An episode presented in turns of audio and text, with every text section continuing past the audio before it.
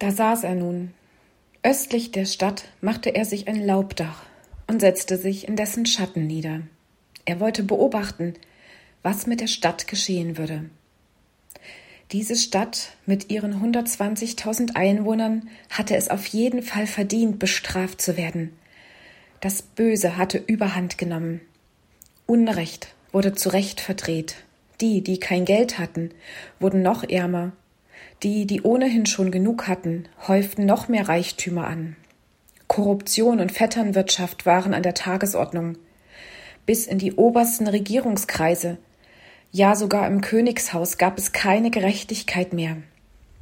Kein Wunder, dass Gott jetzt diesem abscheulichen Treiben ein Ende setzen wollte.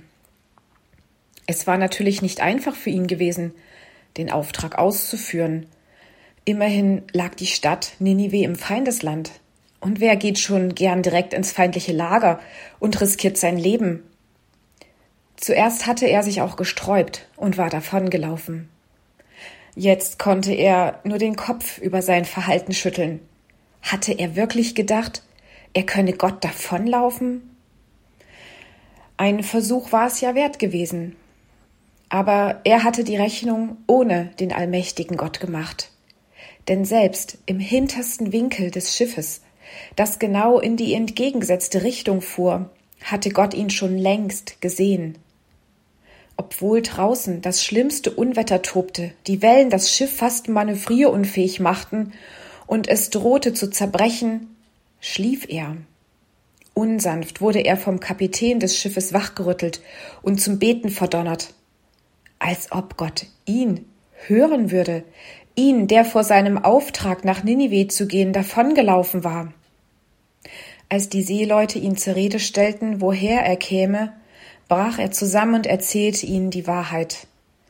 Ich bin ein Hebräer und verehre den Herrn, den Gott des Himmels, der das Land und das Meer geschaffen hat. Dann verriet er ihnen, dass er vor Gott auf der Flucht war. Die Seeleute bekamen noch mehr Angst und machten Jona Vorwürfe. Warum hast du das getan?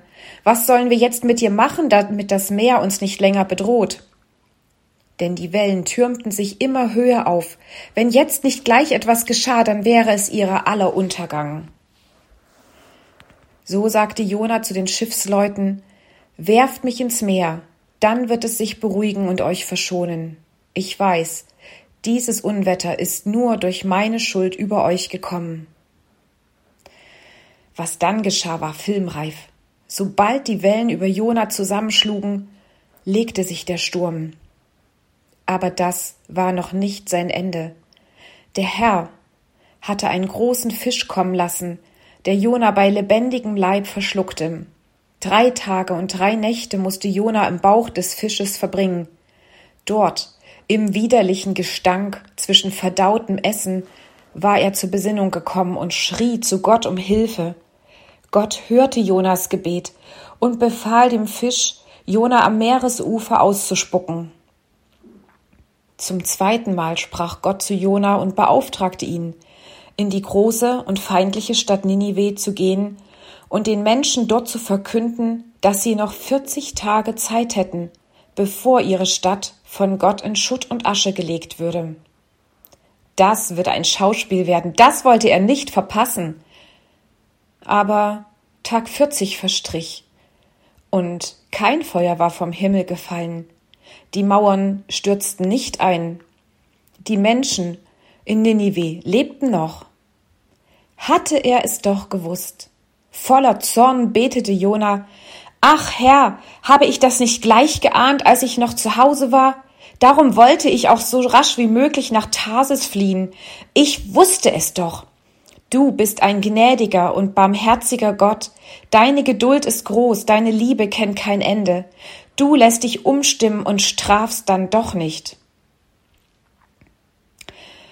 Meine große Tochter und ich waren auf dem Rückweg vom Gottesdienst unterwegs auf unseren Fahrrädern und unterhielten uns über die eben gehörte Predigt, von der ich dir gerade berichtet habe.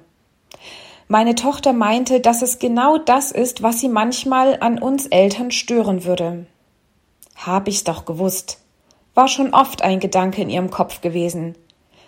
Wir als Eltern kündigen für ein Fehlverhalten eine Konsequenz an. Zum Beispiel sagen wir unseren Kindern, dass wir nie wieder mit ihnen schwimmen gehen würden, aber wir würden es dennoch nach einiger Zeit wieder tun. Damit seien wir inkonsequent und würden uns unglaubwürdig machen.